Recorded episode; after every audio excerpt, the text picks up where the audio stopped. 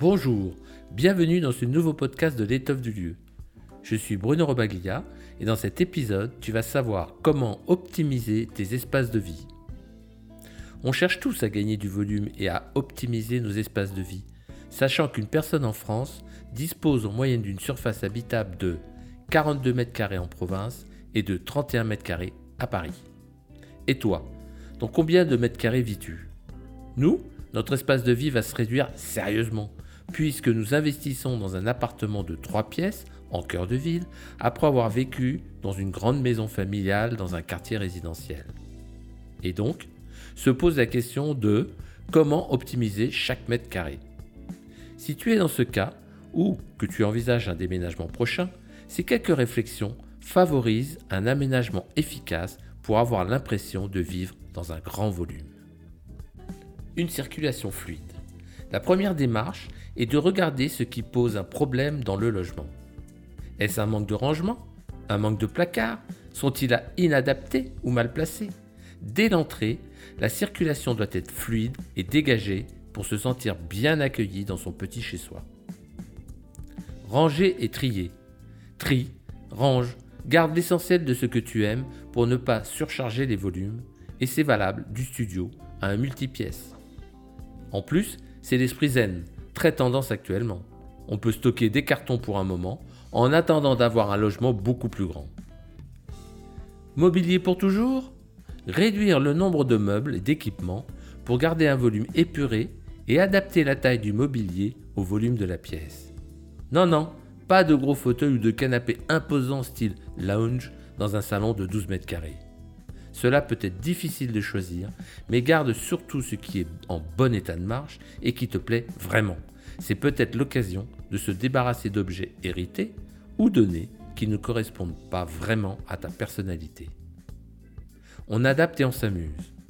En jouant aussi l'adaptabilité avec des mobiliers multifonctions, comme un canapé lit, des chaises pliantes, une table à rabat ou à roulettes, un bar qui sert de rangement et d'endroit pour manger, ou un pouf qui devient coffre de stockage, on a l'impression que notre espace de vie est varié, vaste et amusant.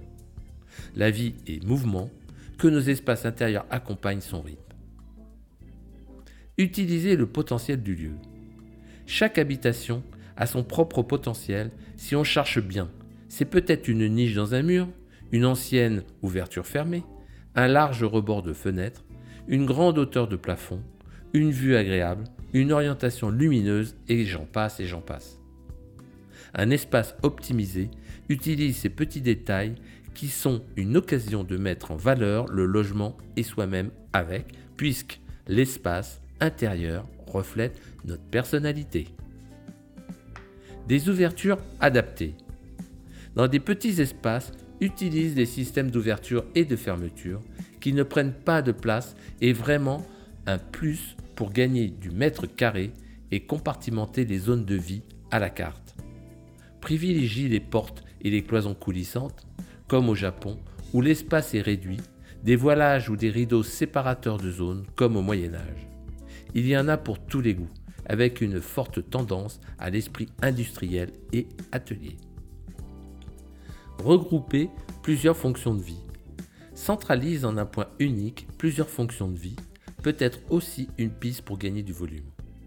Place une cuisine armoire dans un studio, une salle d'eau cabine qui devient un placard, une estrade lit, rangement sont des aménagements qui répondent aux besoins exponentiels de gagner de la place chez soi. La couleur à utiliser sans modération. Et puis, il y a toujours et encore la magie de la couleur, avec l'éclairage qui joue sur la perception des espaces. Rappelons-nous, les couleurs chaudes vont du vert jaune, orangé, au rouge, voire mauve. Ces couleurs évoquent la chaleur, rendent les objets les murs plus présents et plus proches du spectateur. Elles attirent l'attention, créent une sensation d'intimité et rétrécissent les volumes d'une pièce. Les couleurs froides, quant à elles, sont du vert, bleu au violet. Ces couleurs sont associées à la nature et ont un effet apaisant.